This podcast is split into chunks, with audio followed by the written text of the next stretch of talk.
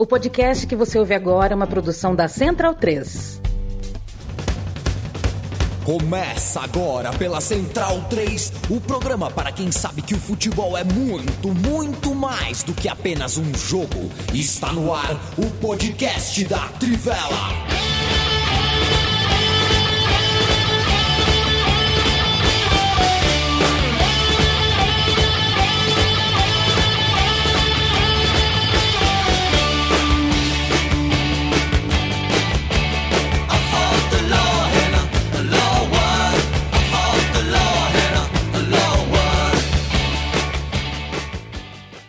Amigo e amiga da Trivela e da Central 3, bem-vindo e bem-vinda!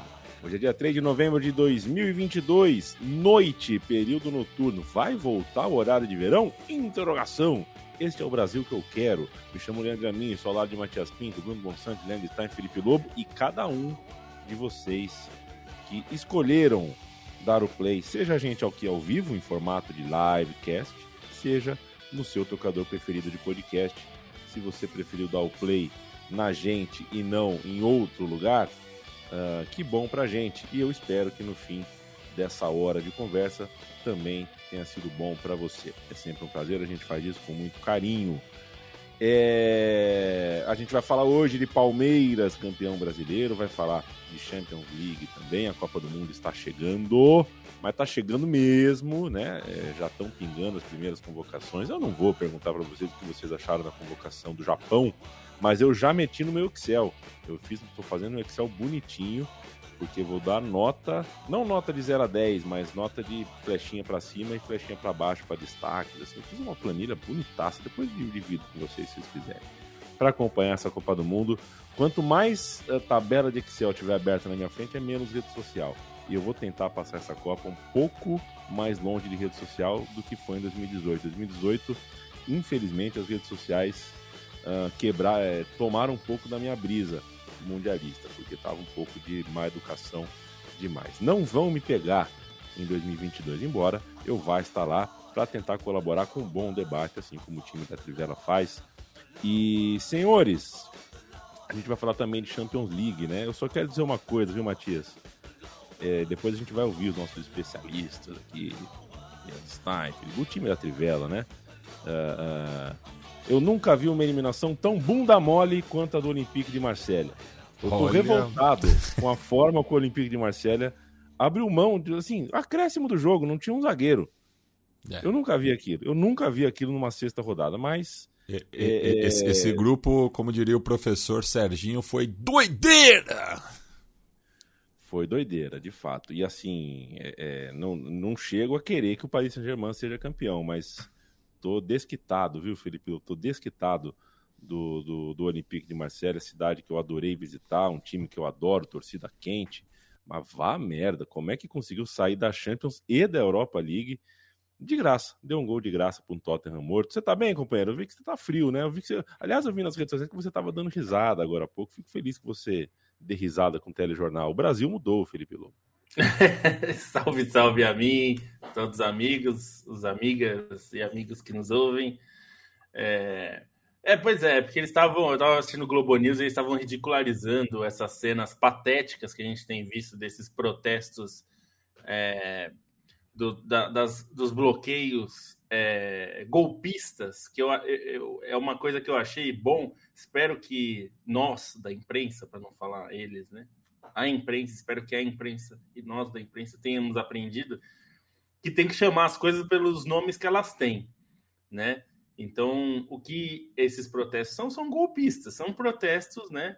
E, e eles estavam ridicularizando o cara lá preso no caminhão, preso não, né? O cara pendurado no caminhão, porque eu, o cara pede para ele sair, ele não quer sair, né? Quando não tá é. parado, e aí ele começa a andar, enfim. E tem outros casos, né? O cara que.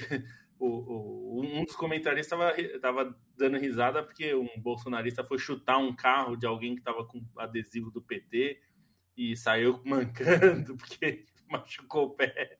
Enfim, eu acho que é, o bolsonarismo, esse bolsonarismo dos protestos, tem que ser ridicularizado. As pessoas têm que passar vergonha e eles têm que ser lembrados para sempre da vergonha que passaram. Porque tem um monte de gente que em 90 é votou no, no Collor e depois ficou, não, imagina, nunca votei no Collor.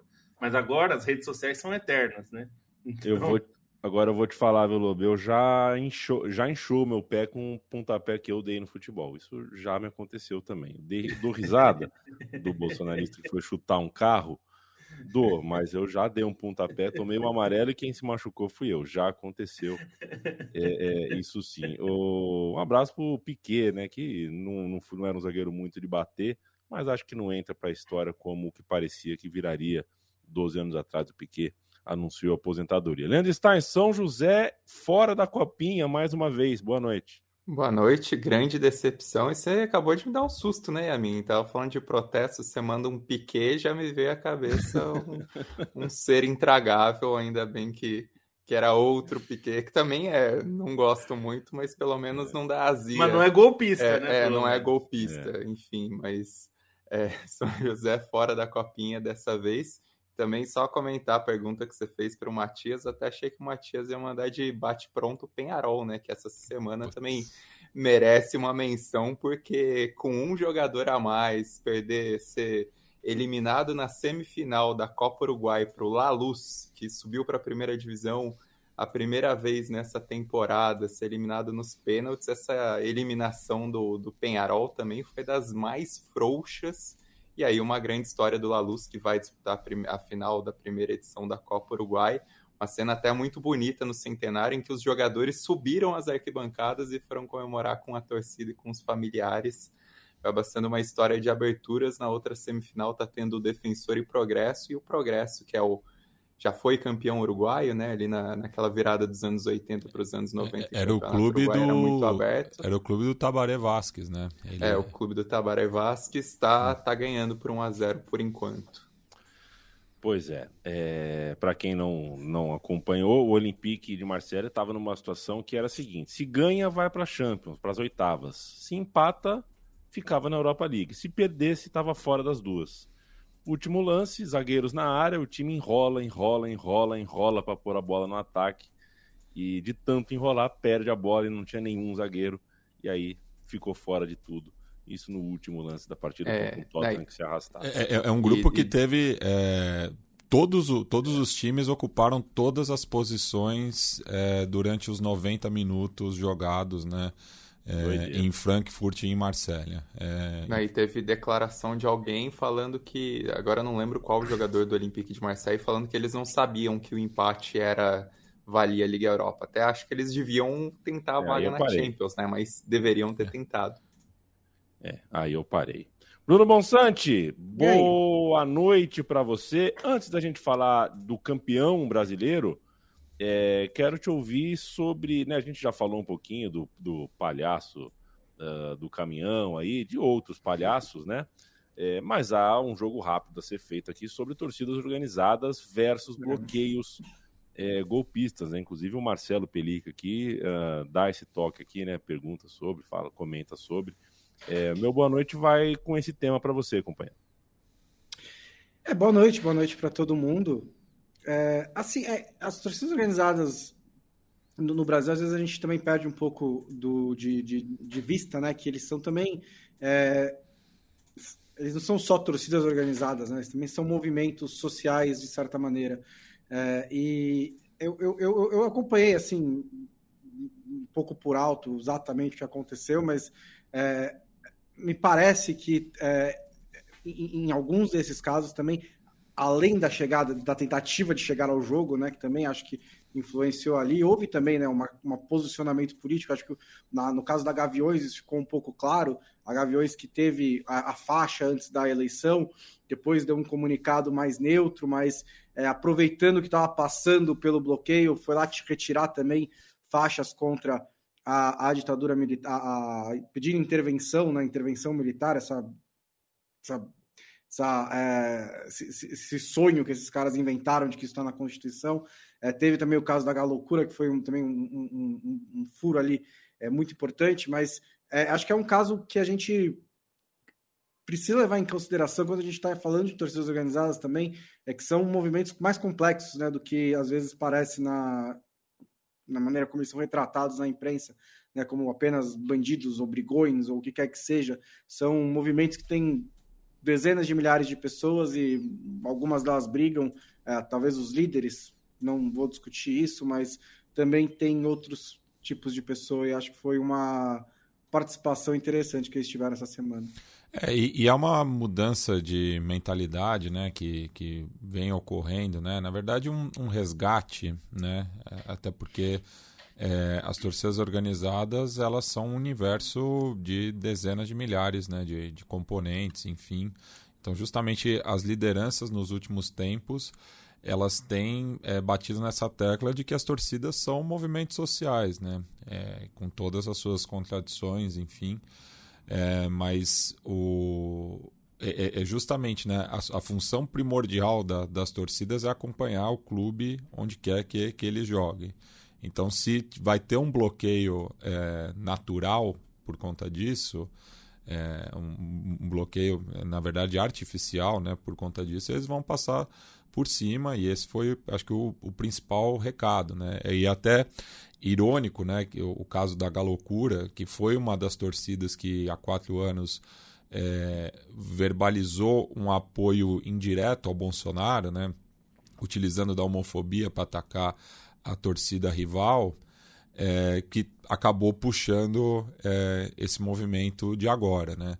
E não só no Brasil isso aconteceu, né? Porque recentemente na Argentina o Tajeres ia jogar pela Copa local é, e lá são sedes neutras, né? Então o jogo era no Chaco, eu não me recordo do adversário agora, mas na estrada ali de Córdoba para a Resistência, a capital do Chaco, tinha um bloqueio dos piqueteiros e a torcida do Tajeres também botou os caras para correr. Né? É, e daí estamos falando né, do, do do, do, do, outro lado é, da, da, ideológico, né? do outro polo ideológico, né? porque os piqueteiros estão ligados à esquerda. Mas não, não é aí também uma questão é, polarizada, assim, né? que as torcidas são todas de esquerda e estão contra os bolsonaristas, porque existe né, é, uma disputa dentro dessas entidades. Né? Não é uma coisa tão simples e até gera cenas curiosas, assim, né? que muitas vezes as torcidas lançam né, seus candidatos próprios por legendas de direita, mas você vê né, é, membros da torcida que são ligados a partidos de esquerda votando num candidato da torcida que é de direita, no, no cargo é, nominal, né, mas para o cargo majoritário vota né, é, do, do, do seu lado do espectro ideológico.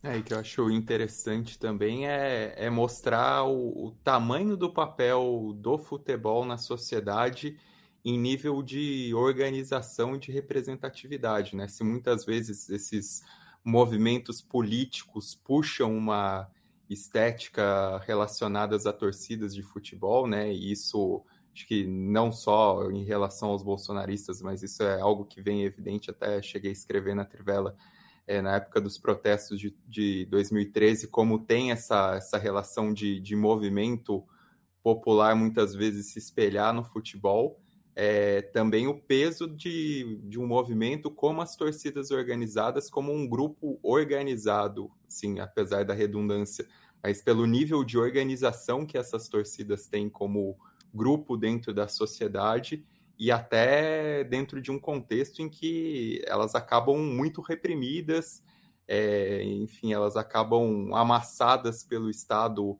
em diversos contextos, né? Assim, é uma, uma repressão constante dentro dos estádios, embora a gente saiba que também existam, como o Matias bem falou, suas contradições, suas questões em relação à violência, mas também existe um, um exagero da violência por parte do Estado tantas vezes e no fim das contas é, é esse grupo, né, esse grupo de torcidas que acaba tendo uma, uma organização maior para bater de frente com esses movimentos golpistas quando existe uma complacência de, de organismos dentro do Estado que, em outros tipos de manifestações, e se fosse uma torcida organizada fechando é, a estrada, a gente saberia como o pau ia cantar, né? Então, Acho que é importante também a gente pensar nesse lado de, de organização de torcidas dentro de, de uma sociedade, que é algo que acontece no Brasil, mas também que a gente vê é, em outros países, né, como a, as organizações de grupos de torcidas, de, de, grupos de ultras,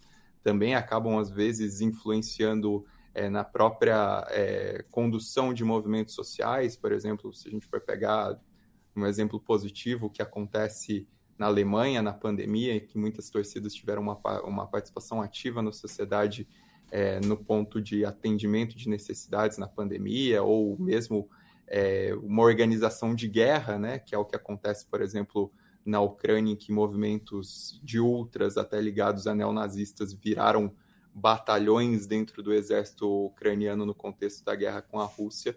Então, dentro do Brasil também existe esse peso, né?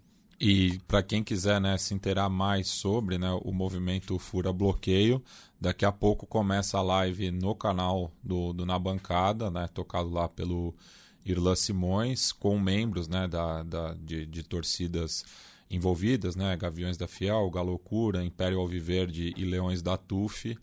É, começa às 9 horas, então termina o Trivela, dá para pegar lá pela metade e claro, como a maioria das lives do STT na bancada vai estar disponível depois no feed do Som das Torcidas. É, e que... correndo o risco de estender um pouco, mas é rap rapidamente porque o é, depois o apresentador que se, que é, se... O... não é porque o é, vou, vou, é mais uma recomendação. O, o nosso nobre Felipe Nobre Figueiredo estava falando no Twitter sobre é, né, ele até colocou, espero que com, a, com as torcidas agindo contra os bloqueios golpistas nas estradas, finalmente entendam que o esporte é, é um dos maiores fenômenos de massas da história e sua ligação com a política é intrínseca e parem de virar latismo em relação à importância do futebol no Brasil. E eu até comentei que tem que enterrar essa conversa de pão em circo, e veio uma pergunta aqui, até uma pergunta desarmada, honesta, mas que eu acho que é importante trazer, que ele perguntou, você acha que de verdade a função do futebol na nossa sociedade historicamente está mais ligada a movimentos progressistas, disruptivos de conscientização política do que a mecanismo de indústria cultural a serviço da manutenção do status quo? E essa é uma pergunta que, assim, é, eu sei que ele, ele fez questão de dizer que estava desarmado e tal, que não era uma provocação, mas eu acho importante dizer que é o seguinte: esse tipo de, de questionamento, assim, é, é, até o Caio veio falar para mim, o Caio Maia. Eu, eu, não acho que as torcidas, como vocês falaram, são intrinsecamente de é, progressistas ou com pautas progressistas, muito pelo contrário, às vezes, né? Mas a questão é que são movimentos sociais e elas têm vida política, às vezes contraditórias, como partidos. E o que me incomoda é tratar que o futebol é uma manifestação apenas de pão e circo e usado pela política, né, e tal, e até tem um fio do Camisa 8 no Twitter falando disso.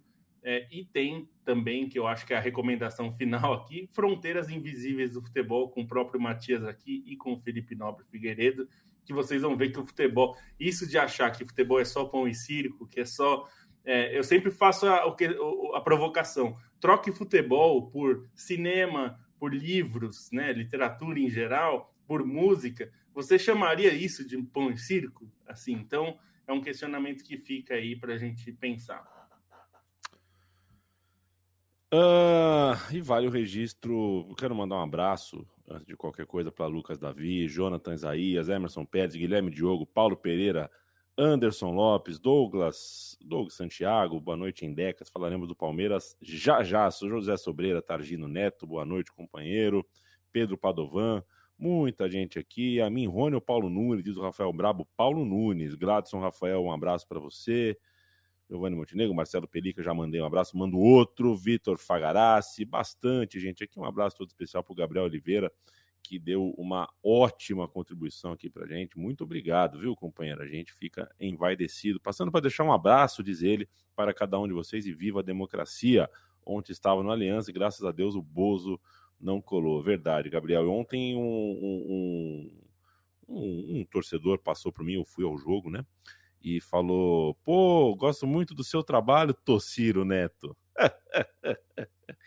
eu deixei quieto, o cara achou que é o Tociro. Pô, tudo bem, eu sou o Tociro. É um abraço pro Tociro Neto também, um imitador muito bom. Viu, Matias? Tem imitador que é bom, não é todo imitador que é igual a você, não, que é imitador uh, de uma frase. O, o, o, Martim tem gostado das minhas imitações da, da turma do Chaves, que ele está assistindo a, a série é. animada. A dublagem é, é quase a, a, mesma da, da original. Eu, eu, ele, pelo menos, tem gostado, viu?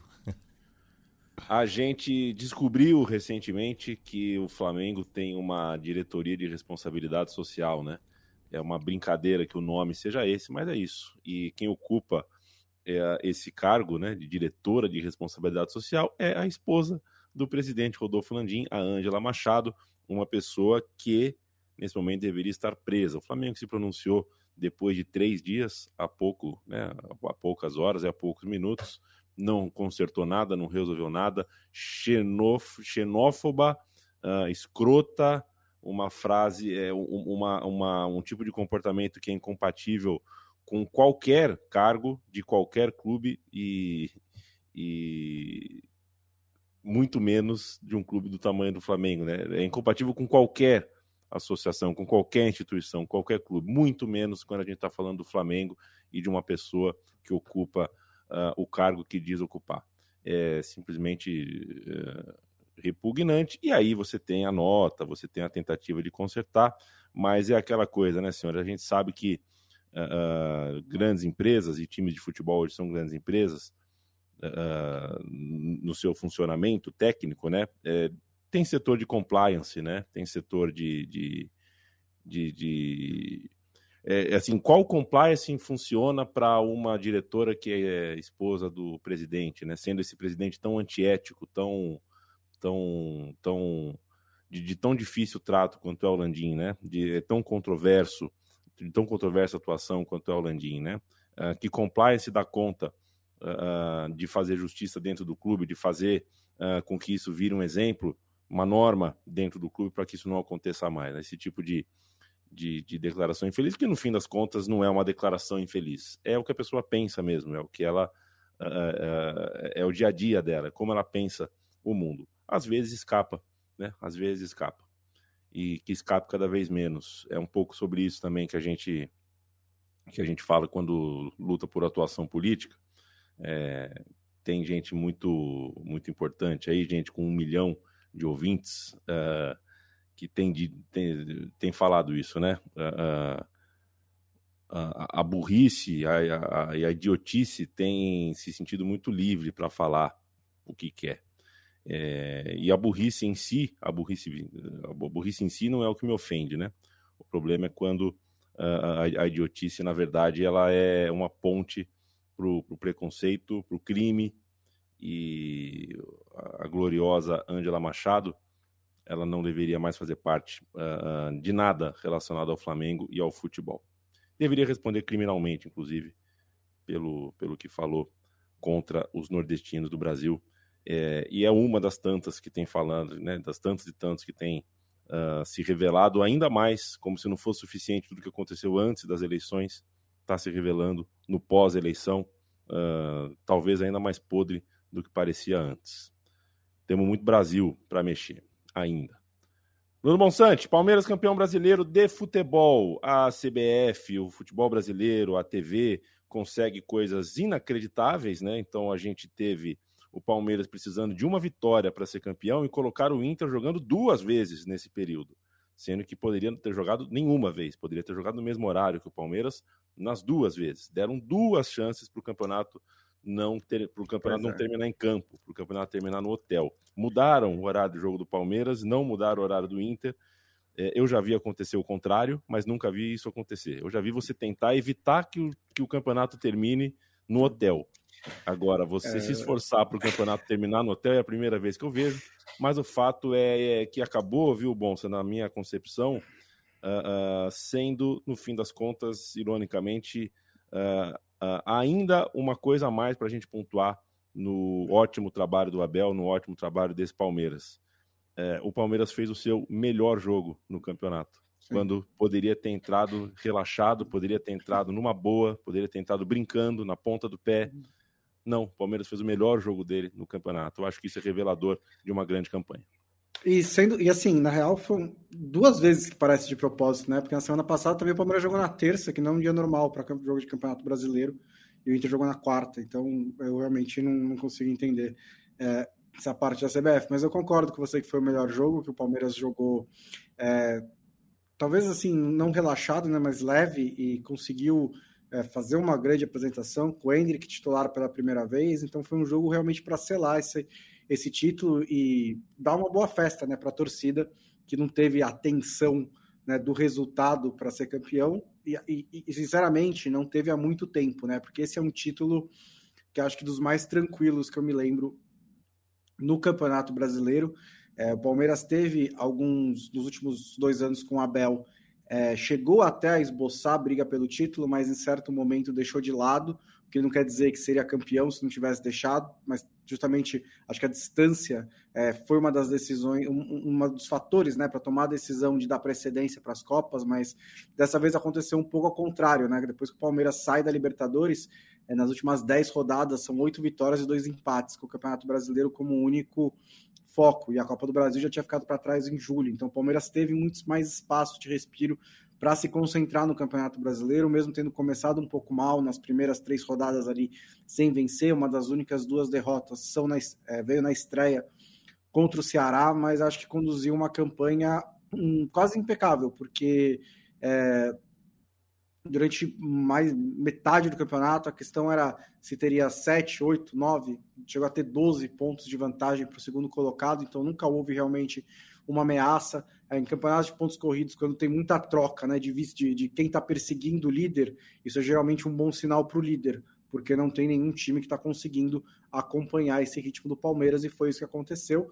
Né? O título que estava faltando para Abel Ferreira, dos principais do futebol brasileiro e é um título que não é tão importante quanto o da Libertadores, talvez, mas é um título que tem um simbolismo importante, né? Porque é o campeonato central do calendário brasileiro e é o título que premia o melhor time, né? Quase sem discussão, o time mais regular ao longo de 38 rodadas. E o, o pro Abel, essas críticas já ficaram um pouco para trás, né? Mas é, porque até porque esse foi um, um campeonato, né, uma versão do time do Abel que acho mais ofensiva, mais propositiva, né, não só na bola parada, mas também com bola rolando, com em transições muito boas, um time que, que também soube fazer gols quando estava ali pegando a bola, tentando furar a defesa adversárias, mas é, acho que as críticas de que ah, mas esse estilo do Abel só funciona no mata-mata, é meio com sorte, não sei o quê é, ao dominar um campeonato de pontos corridos com 38 rodadas, deixa tudo isso para trás.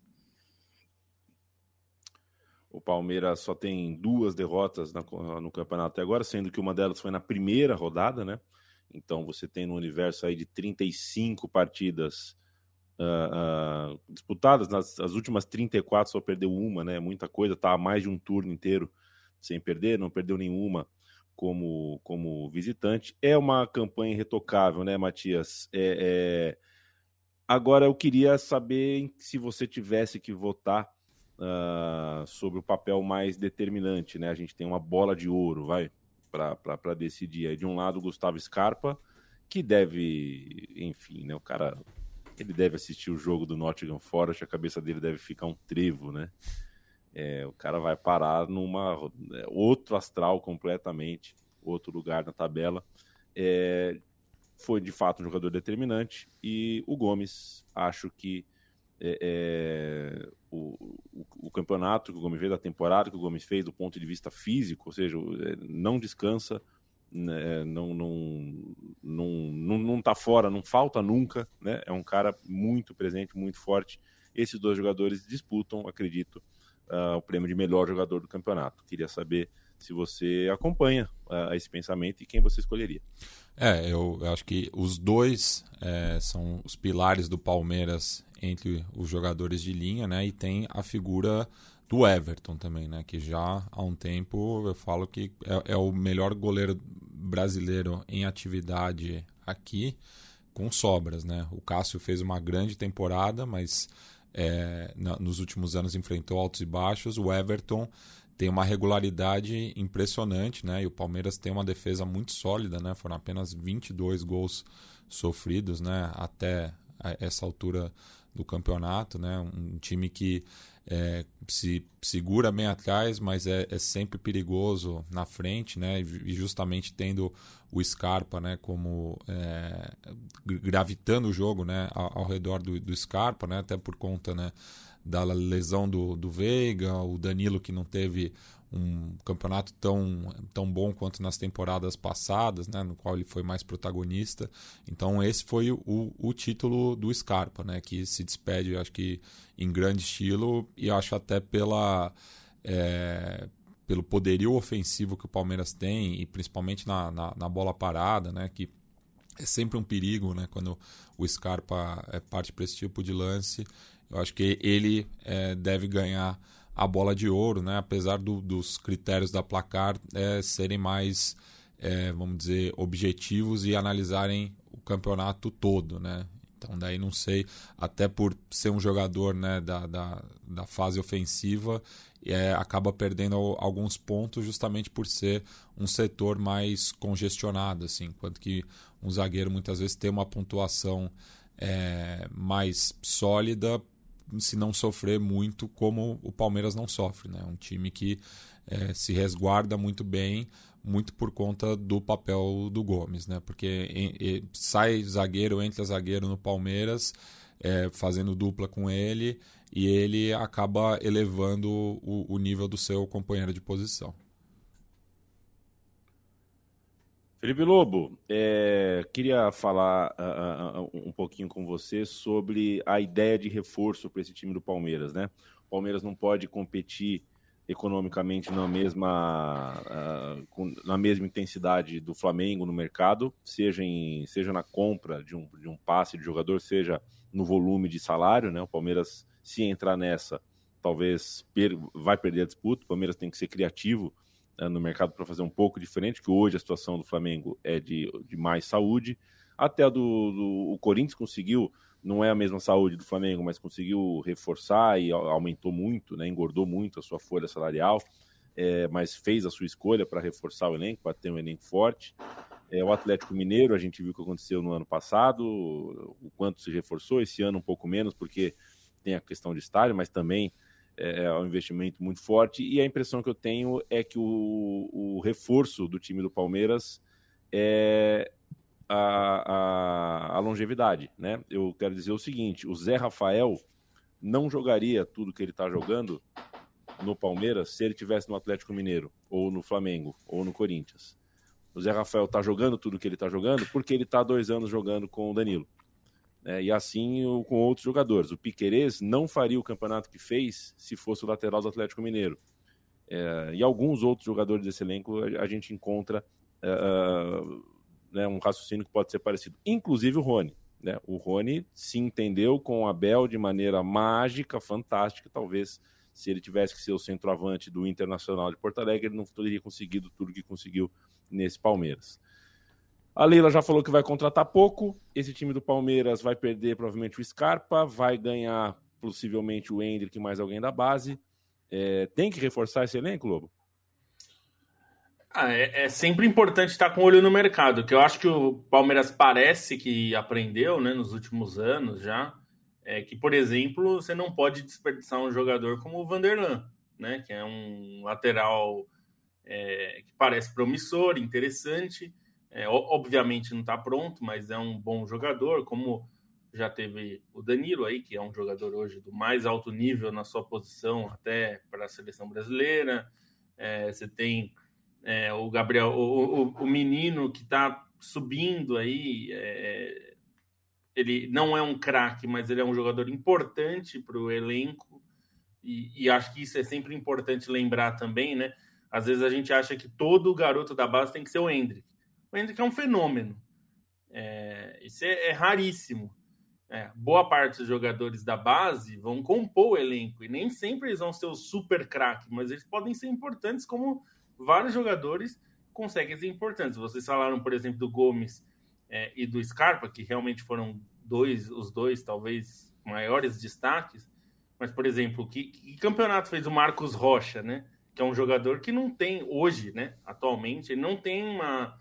É, um, uma etiqueta de jogador né, estelar, mas ele é um cara muito importante. Então, é, ter jogadores como o menino é importante no elenco também. Ter um, um, lateral esquerdo confiável, como parece que vai se tornar o Vanderlan, pode ser importante também.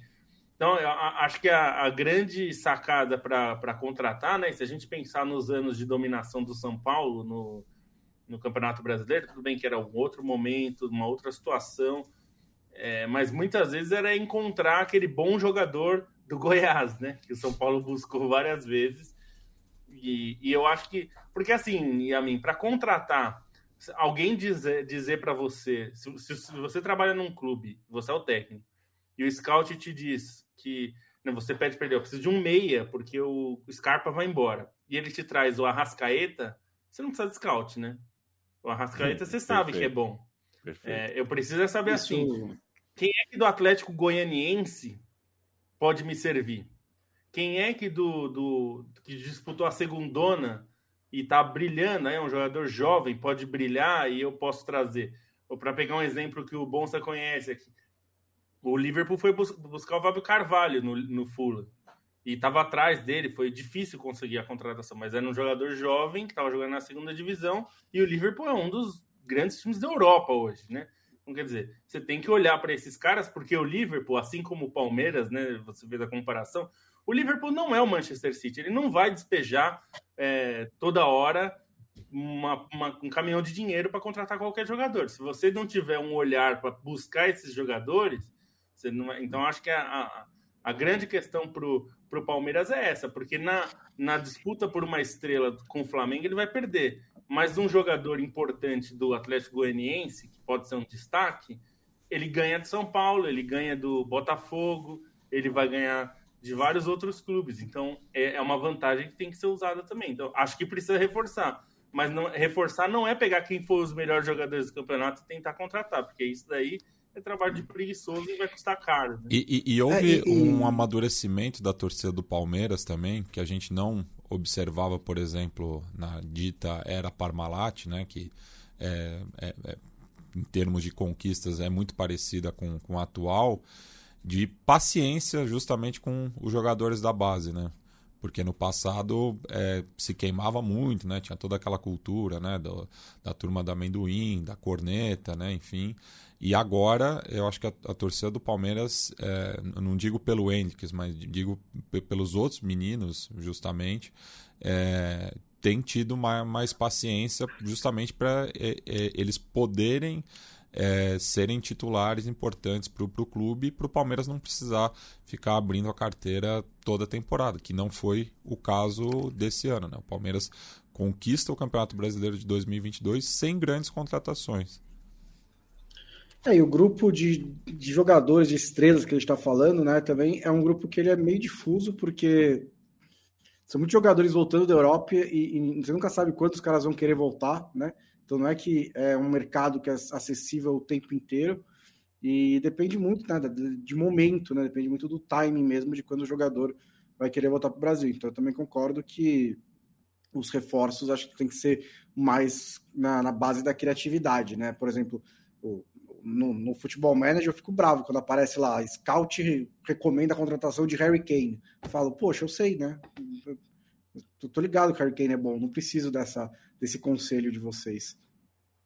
É, eu fico pensando porque, assim, é. eu sempre, é, quando a gente vai buscar reforços, né, assim, tem jogadores bons em vários dos times é, da parte de baixo da tabela. Não, né, não é todo time, o time não é, é, rebaixado, não é só porque tem jogador ruim, é porque tem uma série de fatores. Então, é, porque é isso, se for para só, só contratar estrela, teve time que já fez e nem sempre funciona, não é tão simples, né? E custa caro. Então, você precisa ter um equilíbrio, né? Tem que, claro, se você tem a chance de trazer um jogador de altíssimo nível, você traz, né? Como, por exemplo, Palmeiras, quando teve a chance de ficar com o Dudu, né? Não se sabia quando o Dudu saiu e, e ele voltou, seria ficar. O Dudu é um cracaço, assim, para o time. Né? Tá, tá muito claro que o Dudu é um dos grandes da história do clube. É, então, você teve a chance de voltar a contar com o Dudu, foi importante para o time. Ele é importante, e, né? E outra, né, Lobo? É, o futebol brasileiro tem muita dificuldade porque a gente é um mercado frágil e, e frágil e é, uma crônica histérica. Então a gente perde muito técnico muito rápido e perde jogador por causa do mercado. O treinador cai o tempo inteiro. A gente nunca tem trabalho de dois anos, de três anos e às vezes um trabalho medíocre de três anos uh, pode render mais frutos do que um trabalho bom de seis meses, que cai na primeira uma fase, depois tem dois trabalhos medíocres que caem antes de terem a chance de ficarem bom, e você passa os mesmos três anos com cinco, seis técnicos. É, às vezes você mexer pouco no elenco pode ser uma solução criativa, às vezes um, uma renovação de contrato pode ser melhor que um reforço, né? E o, o de fato o Palmeiras uh, em 2022 no que contratou talvez não tenha sido tão feliz quanto no que renovou, né? Porque as renovações de contrato desse time, as manutenções uh, do, do, dos jogadores que ficaram, talvez não tenham sido, quer dizer, com certeza não foram, é, com certeza foram mais uh, frutíferas do que o investimento no Atuesta, do o investimento no Tabata, que pode o ano que vem, claro, sempre tem o ano que vem, sempre tem o próximo jogo, mas os jogadores que o Palmeiras trouxe para reforçar o elenco em 2022, o Jailson se machucou, ok, é, a gente só conseguiu ver realmente uma resposta do Murilo, né? O é, resto o Murilo é o foi bem. De, o resto do elenco é o elenco de 2021 que sente um prazer raro de estar tá junto. Isso é perceptível quando você vê o Palmeiras uh, em campo. É realmente um time que está há anos junto, jogando bola junto e gosta de estar tá junto. Um abraço para o coach Danny, um abraço para o Luiz Antero. Uh, Cauê Nunes está aqui. O Diego Manuel pergunta quem sobe, Ituano ou Vasco? Domingo, seis e meia da tarde, né? Esse jogo vai ser um dos mais legais da história do Campeonato Brasileiro da segunda divisão. Hum. Muito bom mesmo jogo. Quer dizer, eu não sou vascaíno nem sou de Itu, né? Então eu tô só pela diversão. É, salve, Bline, um abraço para você. Academia, chama o Palmeiras de academia número 3, né, de terceira academia. É, o jogo de ontem foi assustador mesmo, mas é, eu não sei qual é o qual é o corte, qual é o sarrafo para a gente chamar de academia. Rui Alves, um abraço de Portugal. Ele que é sócio, que é sócio e ganha sempre. O Benfica é líder, ganhou o grupo do Paris Saint-Germain. A gente vai falar de Champions League agora. Agora não, porque agora nós que somos trabalhadores, é, aliás, o dona, o dona é, Ângela, né? Ângela Machado, é, acabei de pousar, viu? Seis da tarde eu pousei aqui em Maceió, é, onde moro. A senhora não precisa vir passar férias aqui, tá? Deixe que os carrapatos uh, cuidam da cidade aqui, cuidam do estado, cuidam da região. Uh, vai, vai passar férias em outro lugar, Miami tá aí, Abu Dhabi, vai para onde você quiser, deixa os carrapatos uh, em paz. Uh, até os carrapatos, uh, se pudessem falar, pediriam distância da senhora. Mas vamos falar de KTO. KTO é apoiadora do podcast da Trivela, é apoiadora da Central 3 e da Trivela nessa nossa luta pela comunicação independente. KTO.com, você faz a inscrição, você no seu primeiro depósito coloca o cupom Trivela e ao fazer isso ganha 20% de free bet em relação ao seu primeiro depósito. Você tem cotações de milhares de jogos de vários esportes, você tem uh, suporte 24 horas à sua disposição, em português, é uma coisa que funciona. E se você já teve problema com alguma outra, uh, algum outro site de aposta, você talvez vá valorizar uh, o quão bom é o, o, a conversa, o quão fácil é o diálogo com o time da KTO. E a KTO tem várias modalidades, como por exemplo a malandrinha, como por exemplo as KTOdes. É, além de tudo, um site de aposta com modelos muito simpáticos e criativos de aposta para você se divertir lá dentro. Toda quinta-feira, o Felipe Lobo e o Bruno Bonsante trazem três dicas cada para você ganhar uma moeda lá. As dicas de hoje começam com Bruno Bonsante. É, bom, vamos lá. A maioria das minhas apostas na Itália é Atalanta e Napoli tem nesse fim de semana. Um bom jogo também, que dois times ali da parte de cima da tabela, né? O, o Napoli do Leandro e a é o líder, a Atalanta está tentando subir, se aproximar. São dois times com bons ataques. O ataque do Napoli está especialmente iluminado, então acho que eu gosto do acima de dois gols e meio a 1,70. E também na Itália, é um jogo que até eu vi que o Lobo também vai dar a dica, então fica aí o reforço duplo, que é Juventus e Internacional. Né? A Internacional está pagando 2,45 para ganhar esse jogo, não é, é uma odd muito, muito alta para a fase dos dois times. A Inter melhorou nas últimas semanas, a Juventus continua bem ruim, e aí é, você pode é, eu sugiro você cobrir um pouquinho e pegar o empate devolve a aposta a 1,70 da Inter, que aí você, se né, é, é um jogo em Turim, é um clássico, sempre pode acontecer alguma coisa estranha, pelo menos você protege um pouquinho o seu dinheiro. E o outro jogo é Werder Bremen e Schalke 04. É, o Schalke 04 não consegue ganhar jogo, é um negócio muito impressionante. O Werder Bremen joga em casa, a 1,70, tem o Fukugri, Fukrug, que é um atacante em ótima fase no campeonato alemão, vai pegar o Schalke, eu acho que tem tudo para ganhar esse jogo. E fora que deve ir para a Copa agora, né? Que o Werner deve não vai, né? Agora a chance dele ir para a Copa aumentou. É, bom, vou começar então pela que nós compartilhamos, que é Juventus e Inter. É, é difícil assim apostar num time, num vencedor, né? Eu estou apostando nesse caso na vitória da Inter, que tá pagando 2,45. Para Inter ganhar em Turim, assim, não é, não é uma coisa trivial, mas é que a fase dos dois é muito diferente. Claro que, né, jogo é jogo de futebol, pode acontecer, não é uma garantia, mas a fase da Inter é melhor. A, a, Inter, com todos os problemas que ela tem tido, o nível de atuação é melhor do que o da Juventus, que o nível de atuação da Juventus é muito fraco. Né? Nós vamos falar já já da Juventus na Champions. Então está sendo difícil confiar no time do Alegre, o que eu não achei que eu diria. Mas então apostaria aí na vitória da Inter. Pegando clássico é, na Itália, Roma e Lazio se enfrentam. E aqui a minha aposta é de mais de dois gols e meio, que está pagando 1,85. É, são dois times interessantes é, em vários aspectos, né? E o time da Lazio do Sarri é um time é, bacana, que tem mostrado qualidades ali, está na briga nos quatro primeiros. É um time que tem feito mais gols e, e tomado menos do que a Roma, mas a Roma está na frente, um pontinho na frente na, na Série A. Então deve ser um jogo interessante para apostar em gols. É, por fim, Chelsea Arsenal. Aqui, olha, eu, a minha aposta é dois, acima de 2,5 em gols, que está pagando 1,88. É, porque são dois times que também têm qualidades ofensivas. Eu fiquei até na dúvida de pegar essa vitória do Arsenal, sinceramente, é, com motivos muito parecidos com os da Inter ganhar da Juventus. É um derby local ali, não é exatamente um clássico, mas é um derby local, né? De, de dois londrinos.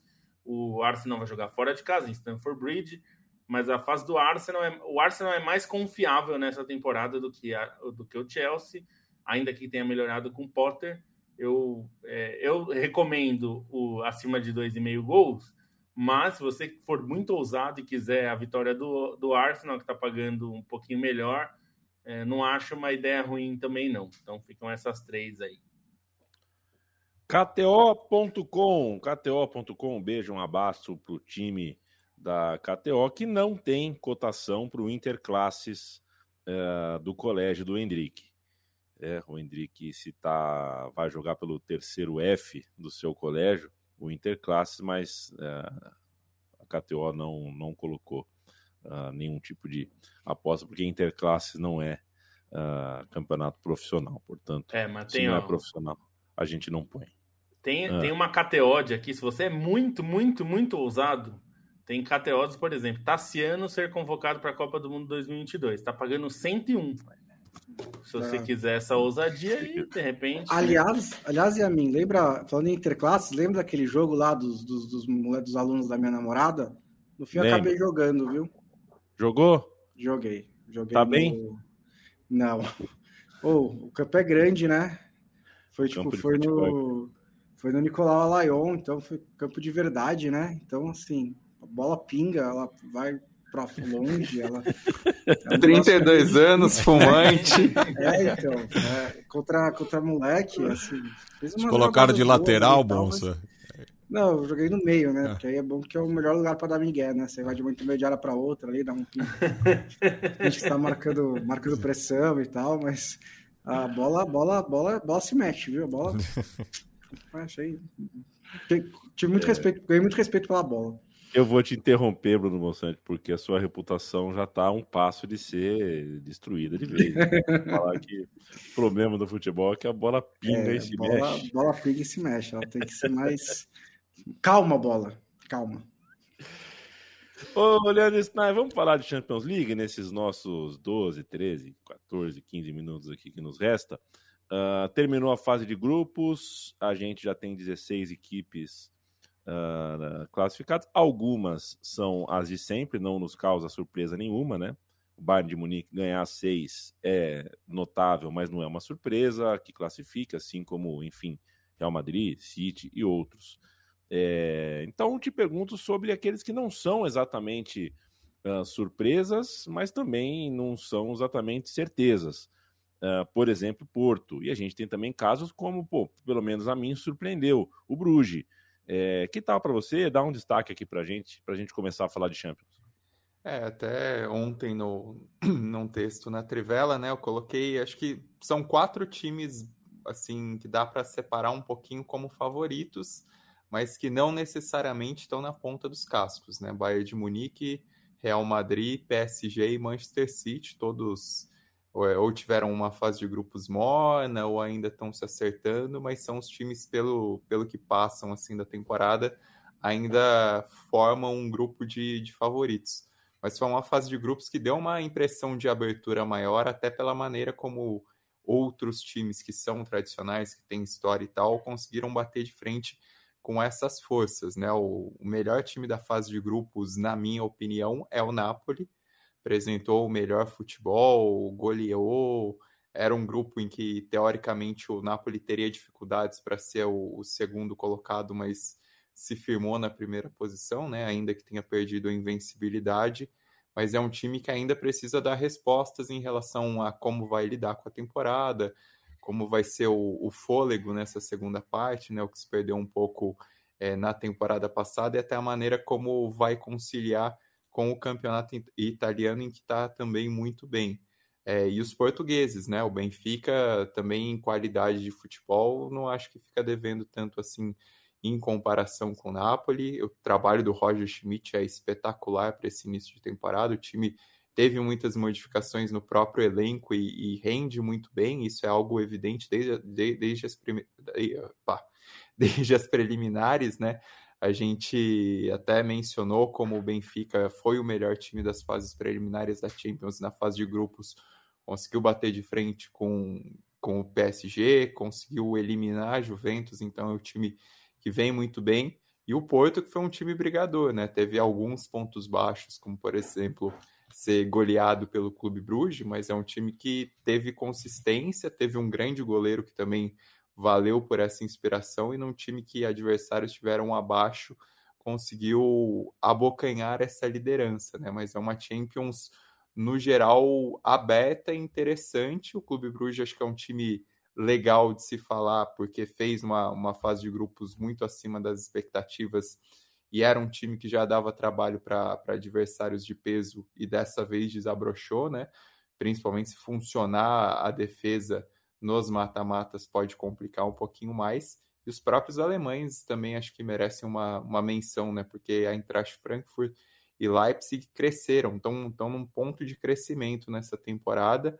É, acho que são daqueles times que correm o risco de, de sair nas oitavas de final sem muito sem muita honra se pegarem um adversário de peso, mas são times dois times em crescente que acabam engrossando a Alemanha, né? A Alemanha ter quatro classificados de cinco, acho que é bastante expressivo, principalmente quando não se olha com, tanto, com tanta atenção assim é, os times alemães. Mas vale lembrar que, como o Riquelme diz que a, a Libertadores começa nos mata-matas, a Champions também costuma ser outra coisa, e essa é uma temporada muito, muito atípica por conta da, da Copa do Mundo, né? Acho que a Copa do Mundo tem um efeito não só em questão de desgaste, é, em questão de, de interromper mesmo o trabalho dos times, né, por, por um mês, mas também no próprio anímico. Isso vai ser algo totalmente novo e vai ser muito interessante de se, de se observar, né, como a Copa do Mundo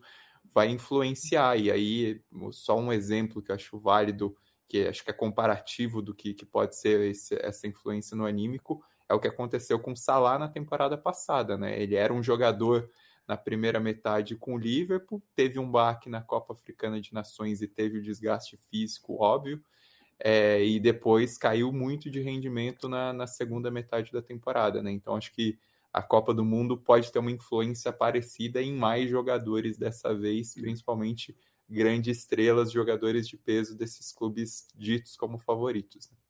E tem um outro ponto que é o mercado, né? Porque a Copa do Mundo, sendo antes do mercado, isso também pode modificar bastante os times daqui para lá. A gente não sabe como vai ser, é uma situação muito nova, né?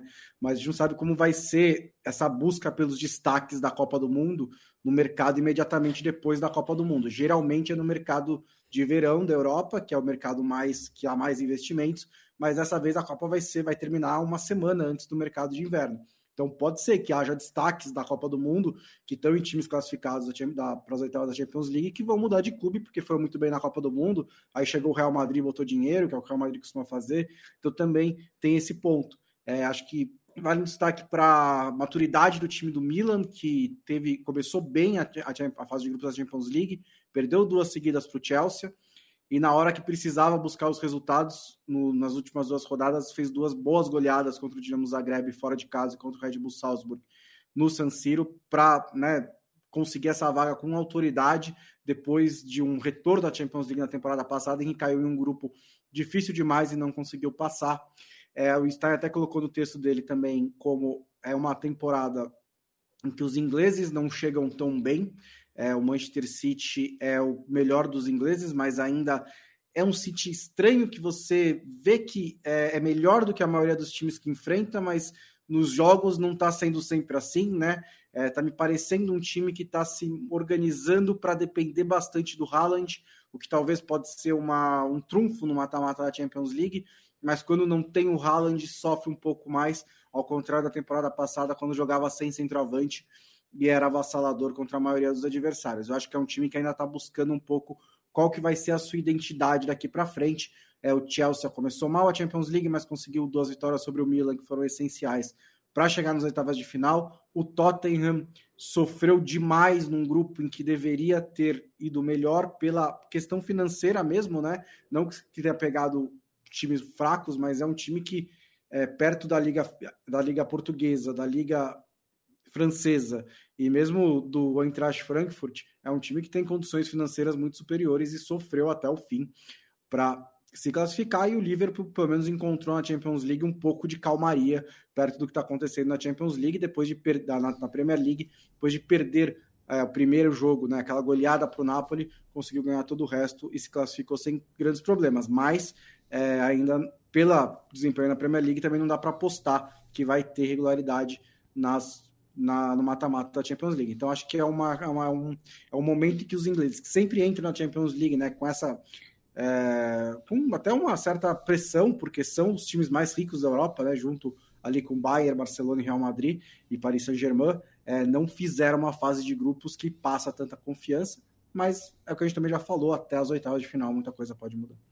É, uma, você falou do, do Olympique de Marseille, a mim eu achei uma vergonha o PSG também não entender, ou pelo menos não parecer entender.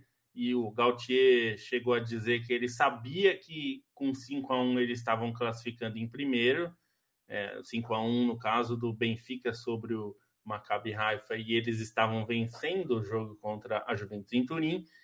É, mas me pareceu que, que, assim, se ele sabia que com 6 a 1 eles ficavam fora, eles deviam ter partido para cima, para matar o jogo logo. Porque não é que a Juventus estava sufocando o PSG. Era o contrário, na verdade. O PSG controlou bastante o segundo tempo do jogo. Então, a minha, a minha sensação é que eles não sabiam é, dos critérios de desempate exatamente. E eles cozinharam muito o jogo no segundo tempo. Eles poderiam ter tentado fazer o terceiro gol e dificultar a tarefa do Benfica, mas no fim, quem sabia o que estava fazendo era o Benfica, porque ficou muito claro que eles, é, uma vez que fizeram o quarto gol e eles perceberam que talvez dê para fazer seis, eles foram atrás dos seis e foram buscar no, nos acréscimos né, o gol. E, e, e, fica muito claro porque você vê que o gol. É, normalmente o sexto gol de uma goleada é aquela comemoração já meio tímida, cansada, né? O cara já faz aquele gol meio. não corre muito o sexto gol foi como se fosse o primeiro, né? Porque eles sabiam da importância. Então, é, disso que a gente estava falando do, do Marseille não saber exatamente pelo que estava jogando, é, eu acho que um time como PSG é, tem que ter alguém no banco falando: Mister, a gente precisa fazer outro gol porque os caras lá estão debulhando o Maccabi Haifa. A gente vai, vai ficar fora da primeira posição. Vamos para cima dos homens. Entendeu? Tudo bem que o PSG fez um jogo ruim, tem tudo isso, mas é, dava para buscar, né? Assim, você não estava correndo risco, porque o time já estava classificado, né? Na pior da pior das hipóteses, ao contrário do Marseille, como você falou, que tomou o gol e ficou fora de tudo, é, não tinha chance de ficar fora, né? O PSG já estava classificado. Então, na pior das hipóteses, ficaria em segundo de qualquer jeito. Tomasse um gol, por exemplo, da Juventus. Então, assim, me pareceu que eles não sabiam. Tanto é, eles não sabiam que logo depois do jogo. É, é que eu, eu, acho, eu acho que eles nem imaginavam, né, Lobo? Porque é, é a, a, diferença do saldo era tão grande, né? Porque você vê, né? O, o PSG ganha por um gol de diferença, o Benfica de cinco, e eles empatam em todos os critérios, né? É, é impressionante. Ficou, ficou, nos gols, eles classificaram pelos gols marcados fora de casa, né? É. Que, é, que já é um critério bastante avançado ali, né? Mas assim, mas Matias, é uma, uma coisa que até falaram isso na transmissão do, do, do TNT Sports, que se eles na transmissão já estavam fazendo essa conta, né, na hora que chegou no 5 a 1 o André Henning chegou a falar, olha, no sexto gol vai empatar, não sei o que, vai para os gols fora de casa. E nos gols fora de casa, o Benfica vai. Não é possível que o PSG, que gasta trilhões aí de, não sei, de, de moedas é, estrangeiras, é, não tem um rapaz ali falando, ô, mister, é, fudeu, viu? É, é, é que daí eu acho que fazer é, alguma coisa aí. É que eu acho que passa por uma certa empáfia também, né? Do... Passa, então. É. Me, me... Porque aí depois do jogo, você vê que o Mbappé tomou um susto quando alguém falou para ele, né? Me parece que um outro jogador fala, o Marquinhos também. Eles, eles ficaram meio assustados, né? Eu, eu acho assim, tudo bem, não é isso que faz toda a diferença do mundo. Pode ser que é, o PSG, no, na temporada passada, para dar um exemplo, pegou o Real Madrid, que não, não, ficou em primeiro e pegou o Real Madrid, né? Então, não é que é, você pode você pode ter um azar de qualquer forma. O ponto não é esse, mas assim, você tem que ter o objetivo, sendo o PSG, um time que né, é dos favoritos, gasta muito dinheiro, tem que tentar ficar em primeiro, né? E aí o detalhe disso é que Porto e Benfica passam em primeiro nos seus grupos. E o Porto, a minha sensação nessas duas últimas rodadas é que o Porto fez aquilo que muita gente não gosta que a gente fale, mas a camisa, fez a camisa pesar, né?